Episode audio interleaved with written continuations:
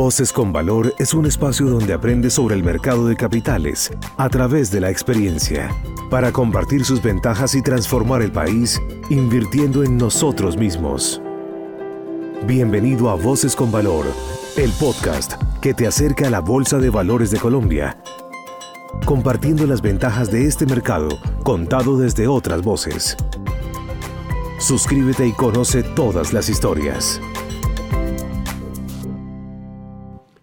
Buenas tardes, soy Andrés Restrepo, presidente de Bolsa de Valores de Colombia. Estamos transmitiendo desde la Bolsa de Valores, esto es BBC On Air, y hoy tenemos como invitado a Alonso Botero, CFO de Terpel, que eh, acaba de realizar una emisión de bonos. Y lo tenemos invitado para que nos cuente un poco cómo fue el resultado de esta emisión, cómo es el proceso y la estrategia de financiación de mercado de Terpel y lo que viene para Terpel en el futuro. Alonso, muy buenas tardes.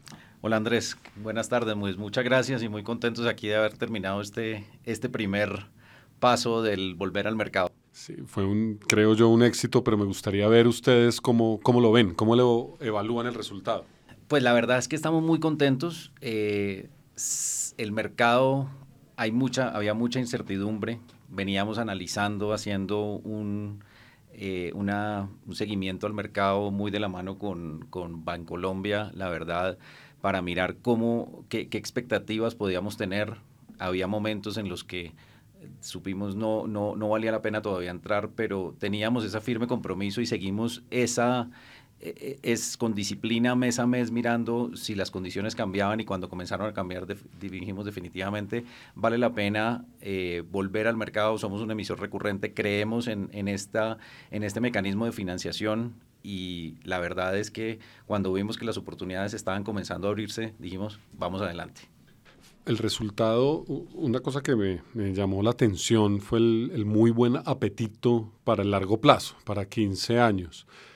¿Cómo evaluaron ustedes finalmente la, decisión de, la emisión a 5 y a 15 eh, y la asignación entre esas dos series? Eh, ¿Cuál fue un poco el, el racional? De acuerdo. Eh, fue un proceso bastante interesante. La verdad es que desde que nosotros arrancamos con el roadshow, en el que siempre dijimos es una posible misión, pero no estábamos del todo seguros precisamente por las condiciones de mercado, eh, siempre lo principal para nosotros fue ver ese largo plazo. O sea, realmente eh, yo creo que para Terpel y puede que haya otros emisores en los que sea distinto, pero para, donde nos, para nosotros donde realmente está esa esa diferenciación del mercado de capitales versus las otras alternativas de financiación es en buscar esos plazos más largos.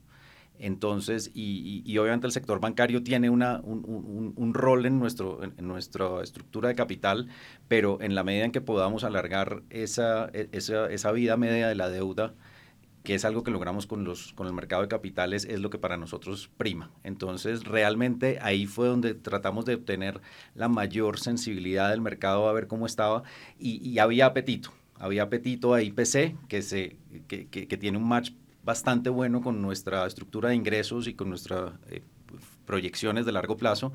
Entonces, pues vimos que ahí había un apetito, el mercado estando tan seco durante el último año largo.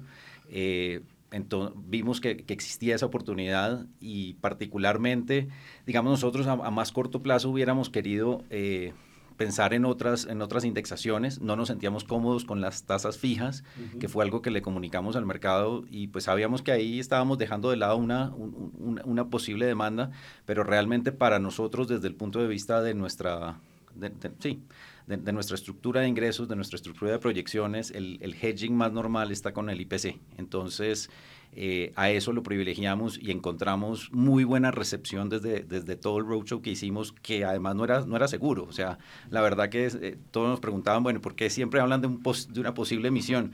Nosotros, porque no estamos seguros. seguros. En este momento nos tienen que perdonar, no estamos seguros y puede que más adelante, y, y, ojalá estemos, tenemos toda la intención de hacerlo, pero primero necesitamos ver eso, ver que sí haya ese apetito. Y en la medida en que lo fuimos confirmando, pues fue muy interesante y había ese apetito precisamente por el largo plazo. Alonso, en el, usted menciona, efectivamente venimos de, unos, de un año largo, como usted menciona, muy difícil, pues por, por el contexto macro, por el contexto de tasas de interés. y ustedes por lo tanto hicieron un roadshow pues muy, muy juicioso, muy detallado, eh, con diferentes tipos de inversionistas que vieron ahí, porque eh, ese mensaje que tú mencionas del largo plazo pues es, es muy valioso. ¿Qué más vieron de parte de los inversionistas respecto a eh, plazos, mercado de capitales, tipo de indexación? eh, ¿qué vimos? Vimos un mercado que quiere, obviamente en el corto plazo, todavía con la situación, con los indicadores macroeconómicos, con una, con una inflación que comienza a ceder, pues hay mucho apetito de corto plazo también, eh, pero fundamentalmente en tasa fija.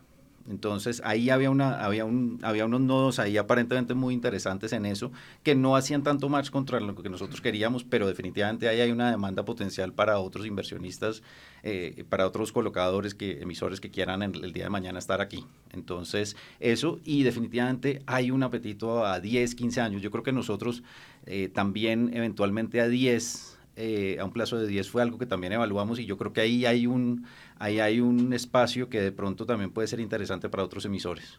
Ok. Ustedes han sido un emisor, digamos, recurrente al mercado de capitales colombiano. Tienen un programa de emisión y colocación abierto, digamos, eh, relativamente amplio. Eh, de hecho, haber liderado el regreso de las colocaciones grandes al mercado de capitales, pues súper valioso. ¿Qué, ¿Qué tienen en la cabeza para lo que viene?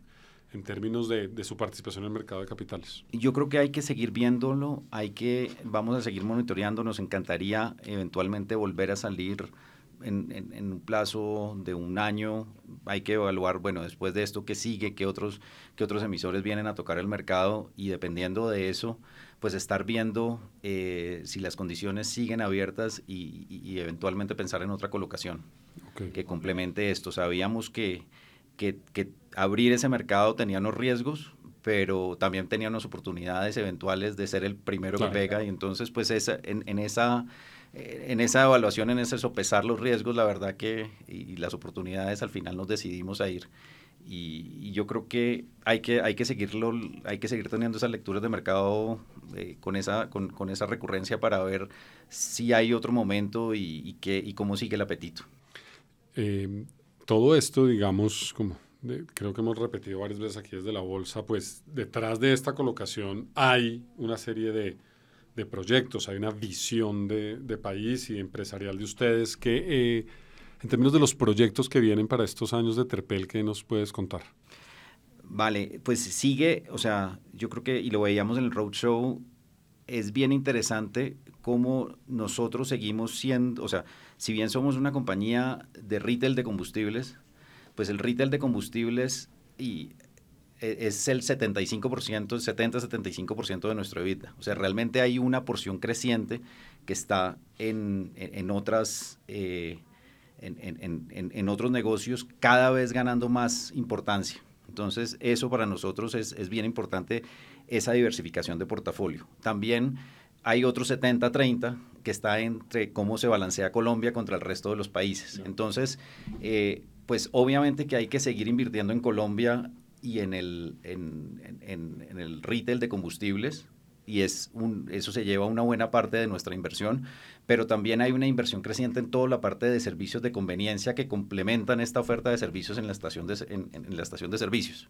valga la redundancia allí, eh, porque realmente es parte de lo que hace que, que el consumidor vaya mucho más y se fidelice a esa, a, esa estación de servicio. Entonces ahí vienen desde proyectos como la robustecimiento de toda nuestra red de altoque, que ahorita además estamos complementando con, la, con una oferta de servicios ampliada, digamos, de las pizzas de esbarro, con quien hicimos una, una, un, joint venture, eh, una alianza para, para lanzar aquí en Colombia, en Panamá, su marca. Eh, y eso nos ha potencializado nuestras, nuestras tiendas al toque. Por otro lado, también está todo el tema del desarrollo de toda la transformación digital. Entonces, en ese tema de la transformación digital es bien interesante, pues ahí la punta de lanza ha sido nuestra app como mecanismo muy importante para eh, todo el programa de fidelización de los puntos Terpel. Entonces, eh, digamos, eso hace parte de esa estrategia de ese robustecer, ese, ese cómo nos relacionamos con el consumidor en el día a día, es, que es algo que hacemos aquí en Colombia y que también hacemos, por ejemplo, en Panamá y, en menor escala en Ecuador.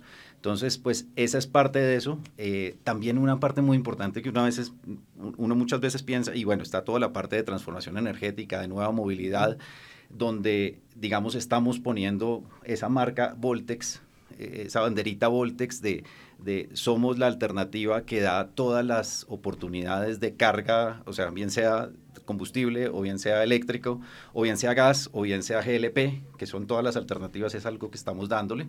Entonces, pues todo eso requiere inversión, pero hay una que a veces pasa un poquito eh, debajo del radar y es ese mantenimiento que hay que tener de la red, porque la red tiene que estar en, o sea, parte de nuestra de estrategia es no solamente una muy buena, un muy buen servicio, un muy buen precio, pero tiene que ser una infraestructura impecable. Y eso requiere plata.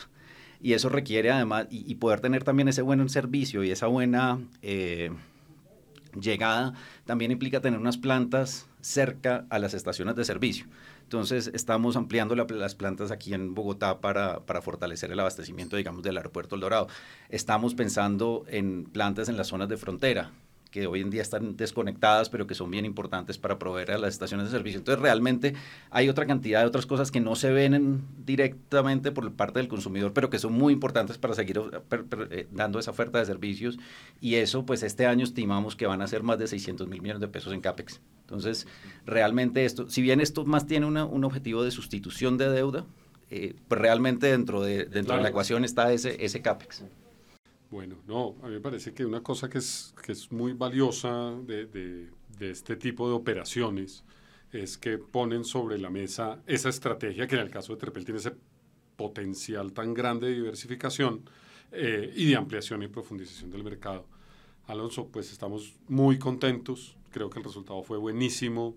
Eh, nos alegra mucho que Terpel haya sido el que abre de nuevo un montón de cosas buenas para el mercado de capitales. Felicitaciones. Muchas gracias, Andrés. Muchas gracias por todo el apoyo a ustedes y muy contentos de, haber sido ese, ese pionero nuevamente. Muchas gracias.